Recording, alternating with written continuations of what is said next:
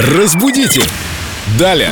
Те, кто недавно летал на самолете куда-то далеко, может быть, со сменой континентов, знают, что такое джетлаг на собственном опыте. Ну, а нас об этом спрашивают. Услышал кто-то такое слово джетлаг, что это такое, и решили обратиться к знатоку русского языка, к культурологу Виктории Поляковой, прямо по адресу в нашу рубрику «Разбудите Далее». Да, Вика, коллега наш вернулся из отпуска. Говорит, у меня джетлаг. Что же это?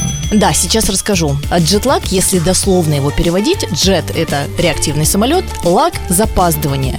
А если говорить русским языком, это сбой суточных биологических часов человека, ритмов организма. То есть, например, вы прилетаете на другую точку Земли, и из-за такого чудовищного разрыва во времени вы обычно в это время спите или, наоборот, бодрствуете, а там все с ног на голову. Поэтому, когда мы возвращаемся на свой континент, мы, соответственно, уже выстраиваем свои биологические часы в соответствии с действующим временем. И нет больше тяжести в ногах, и бессонных ночей. И бодрствование, как у летучих мышей, когда все спят, а вы нет. У меня, кстати, такое происходит, когда с востока возвращаешься на запад, а когда с запада на восток, наоборот, бодрость, счастье, уху, много энергии. Спасибо, Вика, но иногда приходится пользоваться иностранными словами, просто потому что в русском языке нет такого аналога. Ну, как ты будешь вместо джетлаг говорить? Ухудшение самочувствия, сонливость из-за того, что я перелетел из одного часового пояса. Ну, это очень долго все, очень долго.